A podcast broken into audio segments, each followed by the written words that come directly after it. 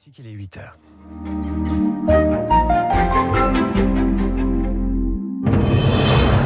7h, 9h, la matinale de Radio Classique avec David Abiker. Et le journal est présenté par Virginie Fulpin. Le Maroc dévasté entre deuil et urgence humanitaire après le terrible séisme de vendredi soir. On sera en direct dans un instant avec le proviseur du lycée français de Marrakech. La solidarité s'organise, les Marocains de France répondent massivement aux appels aux dons. Et puis Novak Djokovic empile les trophées 24 en Grand Chelem après sa victoire à l'US Open. Et à 8h15, l'historien Pierre Vermeren revient sur la tragédie marocaine. La revue de presse d'Hervé Gattegno, c'est à 8h30 avant de retrouver Luc Ferry, notre esprit libre du lundi. Un peu plus de deux jours après le séisme, le Maroc compte ses morts et organise les secours. Oui, le dernier bilan fait état de 2122 morts et 2421 blessés. On le sait, c'est un bilan provisoire et va forcément augmenter à mesure que les secours vont progresser dans les décombres et avancer vers l'épicentre du séisme. Le Maroc est un pays meurtri. Un deuil national de trois jours a été euh, décrété. Nous sommes en ligne avec euh, Serge Faure. Bonjour. Bonjour. Vous êtes le proviseur euh, du lycée français Victor Hugo de Marrakech. Merci d'être euh, en direct sur Radio Classique ce matin. D'abord, j'aimerais que vous nous racontiez comment ça s'est passé vendredi soir dans votre lycée. Qu'est-ce que vous avez ressenti? Comment vous avez euh, vécu ce terrible moment? Oui, bah écoutez, nous, d'abord, il faut savoir qu'en tant que proviseur d'établissement, je suis donc logé dans l'établissement pour nécessité absolue de service. Donc nous étions en train de goûter d'une certaine manière à la victoire du 15 de France en regardant euh, les émissions qui suivaient la diffusion du match, quand d'un seul coup il y a eu véritablement mais un bruit assourdissant et terrifiant qui laissait supposer presque dans un premier temps qu'une rame de métro pratiquement rentrait dans, dans la maison, vraiment un bruit terrible. Euh, nous avons vécu au Mexique et nous avons connu des tremblements de terre au Mexique. Je n'avais jamais ressenti cette sensation, donc une sensation assez terrifiante d'un bruit terrible, mais assez rapidement, euh, les murs ont commencé à trembler. Bon, quand je dis assez rapidement, vous savez, dans ces moments-là, euh, le temps court paraît très long. Donc euh, les murs se sont mis à trembler. Nous avons vite compris qu'il s'agissait euh, d'un tremblement de terre, donc nous sommes vite sortis pour nous mettre à l'abri. Il y a eu une coupure immédiatement de, courant dans l'établissement, donc euh, je suis rentré pour aller chercher des, lampes de torche, euh, nous mettre le plus loin possible évidemment des habitations euh, et des arbres, hein, puisqu'il y a beaucoup de palmiers notamment euh, dans notre habitation.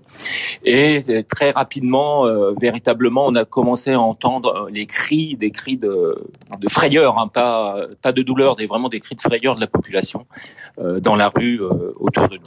Alors j'imagine que vous êtes en relation avec des Français de Marrakech. Dans quel état d'esprit sont-ils? Donc, bien entendu, évidemment, donc après les, les, premières constatations pour voir si les autres personnels étaient euh, en vie, il n'y avait pas de dégâts trop importants dans le lycée. J'ai pris contact évidemment avec le consul général de France, hein, d'abord pour prendre de ses nouvelles, mais essayer de mettre en place tout de suite un plan d'urgence. Donc, nous avons accueilli euh, dès le soir même un certain nombre, soit des collègues enseignants qui étaient terrifiés, qui n'osaient pas remonter évidemment dans leur maison, soit des touristes qui étaient dans un hôtel et qui se trouvaient véritablement sans autre toit. Et donc, nous avons euh, vite organisé dans l'établissement, un accueil pour ces personnels, installer même des matelas de fortune pour ceux qui n'avaient pas d'autre solution pour retourner chez eux, et évidemment euh, pris euh, la tâche de tous nos personnels et de nos parents d'élèves. Euh, vous savez, il y a des liens très très forts hein, entre la France et le Maroc, donc euh, les touristes, c'est difficile pour moi de dire dans quel état d'esprit ils sont, certainement terrifiés. Les gens français installés au Maroc depuis longtemps, très vite, euh, l'effroi passé, évidemment, les nouvelles prises dans leur famille, on se sont tournés vers euh, un élan de solidarité. Vous parlez d'élan de solidarité, euh, je crois que vous organisez aussi une collecte, non? Oui, tout à fait. Donc, euh, dès le lendemain, évidemment, après avoir euh, pris à la fois la tâche de l'Agence pour l'enseignement français à l'étranger, avoir vérifié qu'il n'y avait pas trop de, euh, de personnes touchées dans la communauté. Hein. Il y en a, on a déjà appris que certains personnels avaient perdu des membres de leur famille. On a organisé donc avec des enseignants une grande collecte. Il faut imaginer que dans ces villages perdus de, de l'Atlas, il n'y a vraiment plus rien. C'est-à-dire que les, vraiment les maisons, les villages entiers ont été totalement détruits. Donc, dans un premier temps, il fallait rapidement leur acheminer des des besoins de toute première nécessité. Ils ne peuvent évidemment pas, n'ont pas d'appareil de cuisson, donc il a fallu euh, collecter du thon, des sardines, euh, de la vache qui mais également des couches pour enfants avec des lingettes, prévoir également évidemment des compresses, de la bétadine, tous les éléments d'urgence, du lait, des boissons et également du pain. On a collecté ça donc avec l'ensemble des personnels de l'établissement et un élan de solidarité extraordinaire des parents d'élèves. Et dès hier matin, nous avons acheminé vers Amismise, euh, donc un village de l'Atlas, euh, une trentaine de 4x4 remplis à rabord et deux camions remplis à rabord de, de biens de première nécessité. Il y a eu évidemment dans un premier temps aussi un appel au don du sang, mais très vite les centres ont été euh, débordés. Hein. Il y avait des files d'attente énormes. Mhm. Je pense que les besoins en sang vont être continus et donc on va appeler à nouveau à des actions de solidarité dans les semaines qui viennent. Serge Faure, euh, merci d'avoir été en direct sur Radio Classique ce matin. Je rappelle que vous êtes le proviseur du lycée français de Marrakech. La solidarité, on la voit aussi euh, en France où vit plus d'un million de Marocains. Les associations multiplient les appels aux dons. À Saint-Denis, en région parisienne, l'association des Marocains en France s'active pour coordonner au plus vite une aide financière et matérielle au Maroc. Reportage de Nina Droff. 喂不是你女儿 Bonjour. Dans les locaux de l'Association des Marocains de France, le téléphone n'arrête pas de sonner. Depuis 48 heures, six bénévoles s'activent du matin au soir pour répondre aux nombreux appels. Il y a des gens qui nous appellent de Toulouse, de Perpignan, Marocains, Français, tout le monde, euh, qui nous demandent euh, comment on peut aider. Tous les membres de l'association sont touchés de près ou de loin par la catastrophe.